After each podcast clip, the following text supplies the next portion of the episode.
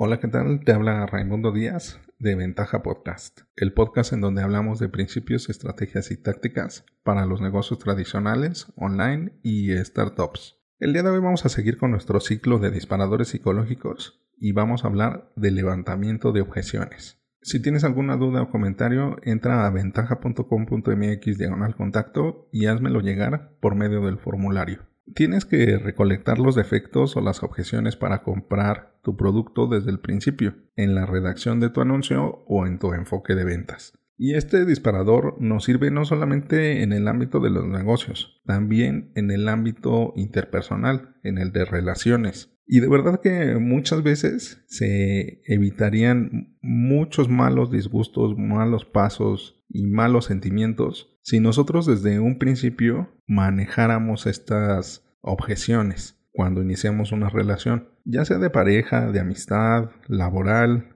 de lo que quieras. Cuando nosotros conocemos al prospecto y nos conocemos a nosotros, a nuestro producto, nuestro servicio y de entrada decimos las objeciones que pueden venir después. Y tan claro como lo siguiente, si tú eres una persona que es infiel o que le gusta tener múltiples parejas o que tiene esa sensación de querer conquistar siempre a distintas personas y de estar en una relación abierta, pues lo ideal o lo que te evitaría muchos problemas es decirlo desde un principio, porque posteriormente va a ser una objeción, o va a ser una discusión, o va a ser una ruptura, o va a ser un problema. Si nosotros desde un principio decimos, yo soy así, yo quiero esto, yo busco esto, yo espero esto, entonces estaríamos manejando nuestra objeción desde un principio. Y de verdad que evitaríamos un montón de problemas. Eh, y por ejemplo con los fetiches, o con las manías, o con los hábitos. Por eso a mí una vez me dijeron, la mejor forma de conocer a una persona es viajando con esta persona. Porque puedes ver cómo es levantarte al otro día con esta persona.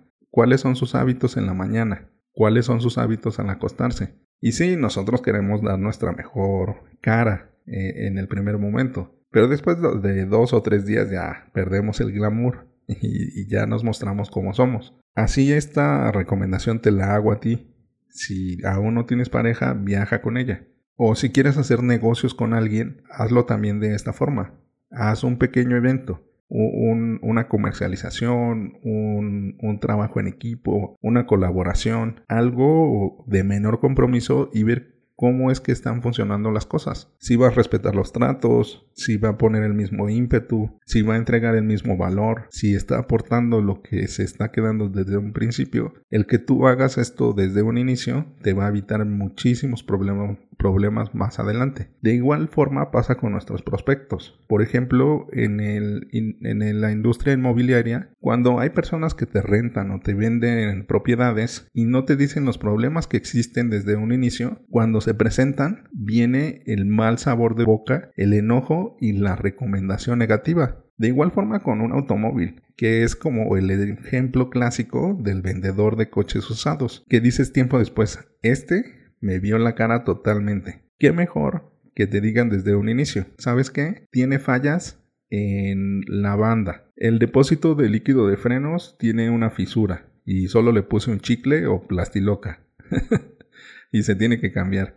O sea, como detalles de este tipo. Si te lo dicen, el vendedor piensa, es que se va a devaluar. Pues es que es algo que estás vendiendo que se requiere mayor gasto en su mantenimiento o reparación y por ende es un menor costo. Y como a veces la gente tiene esta estructura de trabajar como el seguro social, de vamos a cobrarle primero a estos, a los nuevos, para que a los viejos tenga dinero para pagarles, que es como la estructura del seguro, que los nuevos están pagando las pensiones de los antiguos y muchos llevan sus negocios de esta forma, también es un error garrafal. Así que trabaja tus objeciones. Si tu producto o tu servicio tiene detalles, defectos, características que no satisfacen por completo la oferta o la resolución de este problema, entonces especifícalo para que no exista esta discusión y este mal sabor de boca a tus prospectos y a tus clientes. Que esta comunicación sea lo más abierta posible. Así que si tú manejas de un inicio estas objeciones, puedes tener un mayor éxito. Y de hecho, a veces es hasta más exitoso el que tú lo realices de esta forma. Y no trates de engañar a la gente. La gente tarde o temprano se va a dar cuenta y revertir el efecto de una mala recomendación es muy, muy difícil y sobre todo si es de boca a oreja, si es en el mundo real, digamos.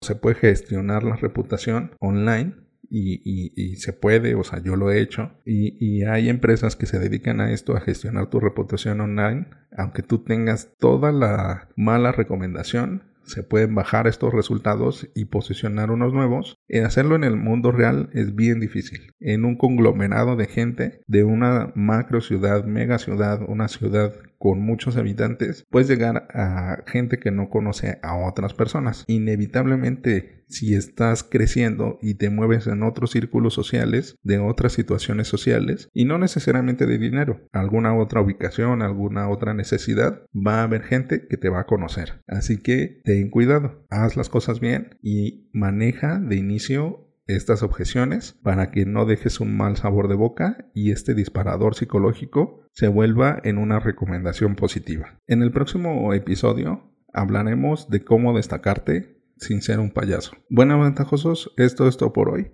Recuerda dejar tu comentario en tu plataforma favorita. Al darle like en iBox y YouTube y dar 5 estrellas en iTunes, ayudas a otros a encontrar el podcast. Y recuerda, rífate como los grandes.